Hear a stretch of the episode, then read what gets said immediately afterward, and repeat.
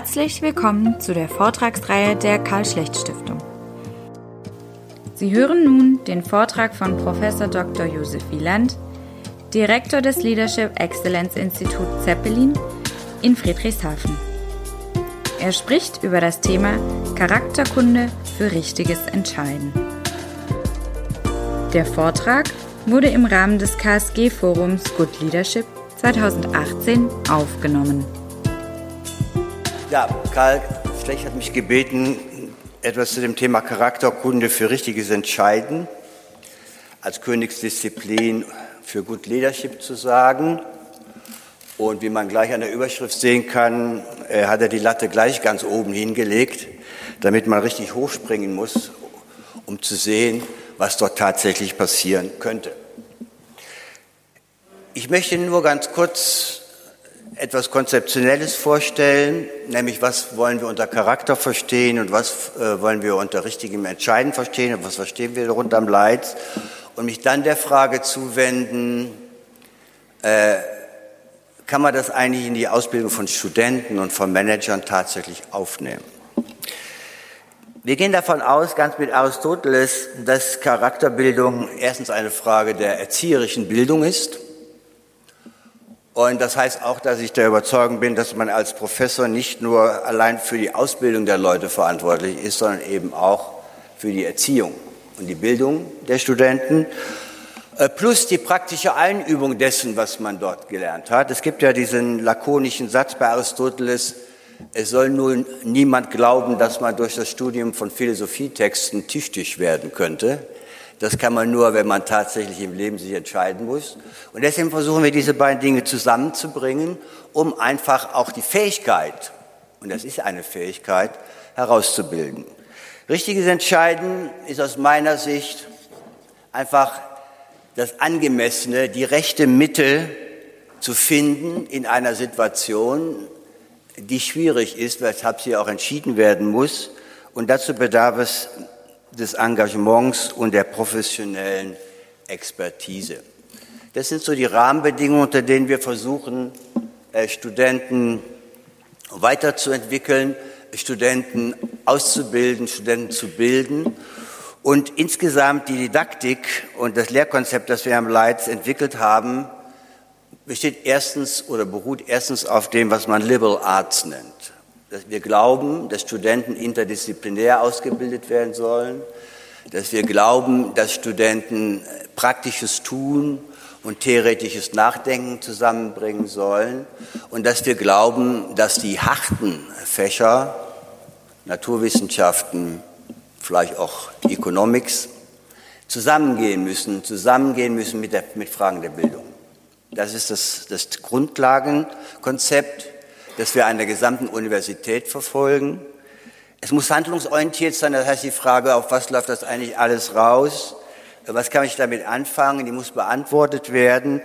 Und wir versuchen, dieses Konzept forschungsorientiert zu betreiben. Das heißt, die Lehre, die wir machen, insgesamt an der ZU, aber auch am Leitz, geht einher, dass die Studenten selbst forschen. Forschungsorientiert heißt nicht, dass der Professor seine Forschung da vorträgt, auch, sondern heißt auch, dass die Studenten in den Forschungsprozess der Universität selbst mit eingebunden sind.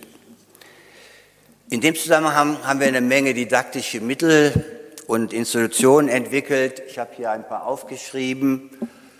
Es sind nicht alle dabei. Zum Beispiel meine Kollegin Tana hat ein sogenanntes Serious Game entwickelt, eine, eine, eine Methode, wo man sozusagen mit sozialen Medien und einer Spielsituation sich mit Konflikten, Dilemmata auseinandersetzt und richtiges Entscheiden einüben kann. Wir selbst bieten den Studenten eine ganze Reihe genau äh, aus diesen verschiedenen Bereichen, also eben mit dem Kollegen Bord das sehr erfolgreiche Leadership und Persönlichkeitsseminar. Wir versuchen frühzeitig äh, herausragende und äh, auffällig gute Studenten an das Institut zu binden, indem wir sie in die Arbeit einbinden. Wir haben einen Alumni-Kreis, der jetzt beim letzten Sommerfest zum Beispiel selbst Veranstaltungen gemacht hat für Studenten, nämlich äh, die Fragen zu beantworten, was muss ich eigentlich beachten, wenn ich in einen Beruf einsteige.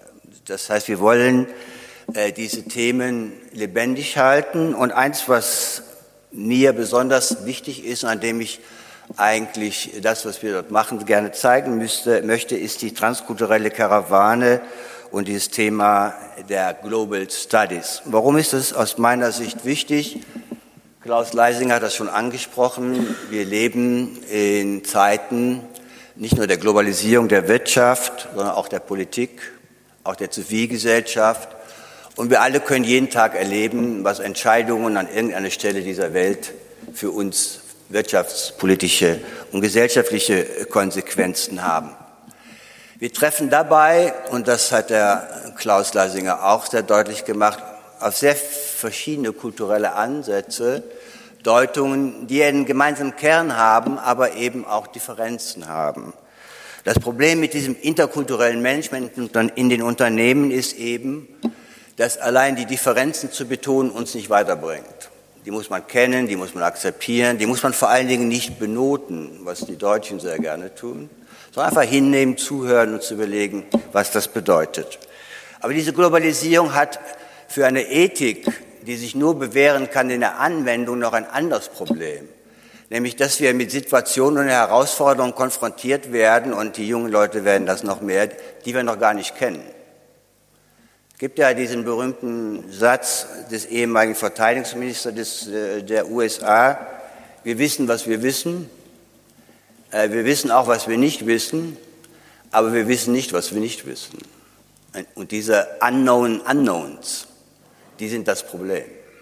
Weil darin entscheidet sich Führung, darin entscheidet sich auch richtiges Entscheiden. Und ich glaube, unter solchen Bedingungen ist eben auch ein guter Charakter, ein verlässlicher Charakter einer der Maßstäbe, die uns weiterhelfen können. Und ich glaube, dieser Übergang in diese Welt, über die vermutlich nachher noch äh, geredet werden wird, vor diesem Hintergrund müssen wir die Lehre sehen und dies auch genau so geplant. Uns geht es darum, neben den Differenzen, die es natürlich gibt, vor allen Dingen eins zu schulen. Erstens genau hinzusehen, was gibt es Gutes bei anderen. Zweitens, wo können wir neue Gemeinsamkeiten schaffen? Nicht nur Gemeinsamkeiten in der Geschichte finden oder in der Kultur finden, sondern wir werden mehr und mehr die Fähigkeit haben müssen, neue Gemeinschaften zu kreieren. Über das hinaus, was wir heute schon kennen. Und das wird eine ethische Herausforderung sein, der wir uns stellen müssen. Zu diesem Zweck haben wir diese transkulturelle Karawane äh, entwickelt. Sie können das nochmal, äh, ja, das ist es.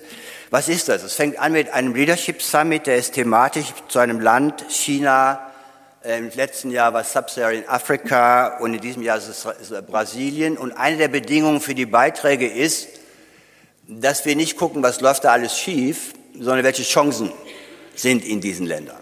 Wir wissen natürlich, dass es viele Probleme in vielen Ländern gibt, einschließlich unserem eigenen, aber einen Blick dafür zu entwickeln, wo könnten Gemeinsamkeiten liegen, wo können wir voneinander profitieren, das ist wesentlich.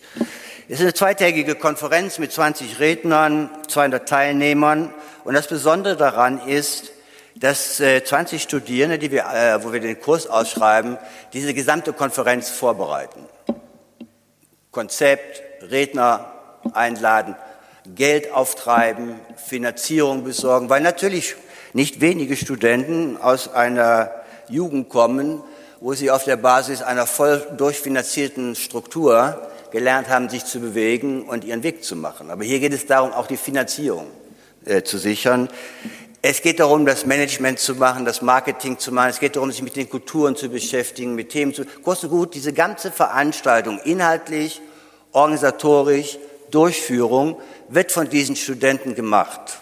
Die Idee ist, konzeptionell denken lernen, organisieren, Inhalte verstehen, Veranstaltungsthemen verstehen und dann auch entsprechend hinterher eine entsprechende Publikation zu machen, die wir dann veröffentlichen.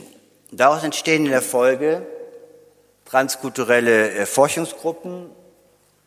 Äh, deshalb, was machen wir da?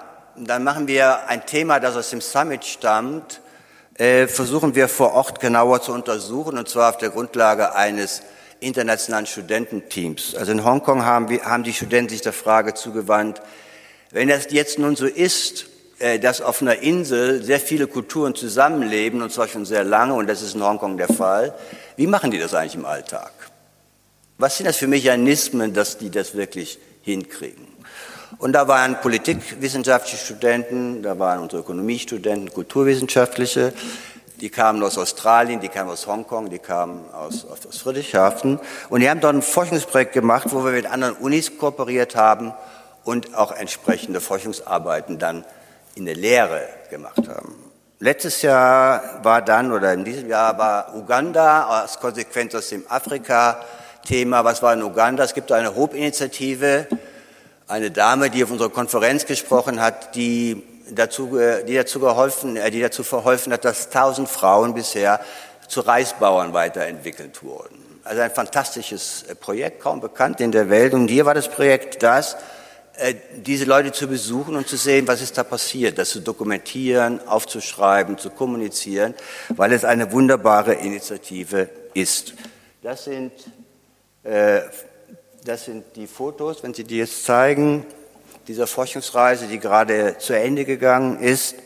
Und hier sehen Sie einfach die verschiedenen Maßnahmen, die es gibt. Hier sehen Sie zum Beispiel den Baobab-Baum, unter dem sich alles abspielt in Afrika. Da lernt man auch, dass es blaue und grüne Stühle gibt und dass es auch eine Bedeutung hat. Dann sehen Sie die Hütte darunter, die ist auch für Leadership-Ausbildung sehr geeignet, weil sie nämlich bedeutet, dass man vier Tage lang auf dem Lehmfußboden schläft und fließend Wasser und Toiletten nicht in Sicht sind. Und äh, das ist eine Erfahrung äh, für Studenten, die offenbar sehr nachdrücklich äh, sich in den Berichten, die sie uns gegeben haben, wiedergespiegelt haben.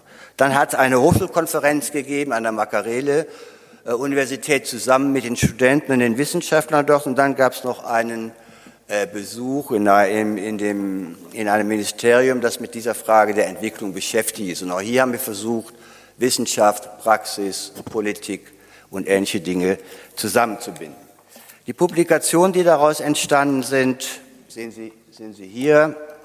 Da sind auch die, eben die Beiträge der Studenten drin aus den wissenschaftlichen Arbeiten und die müssen wissenschaftlichen Ansprüchen genügen. Dieses Projektformat äh, haben wir mittlerweile so weit ausgefeilt, äh, dass sozusagen die verschiedenen Elemente Hand in Hand gehen, zusammen eine, ein, ein, ein Konzept bilden, das wir Reallabor nennen. Reallabor heißt, man arbeitet und versucht etwas rauszufinden, aber unter realen Bedingungen gemeinsam mit anderen.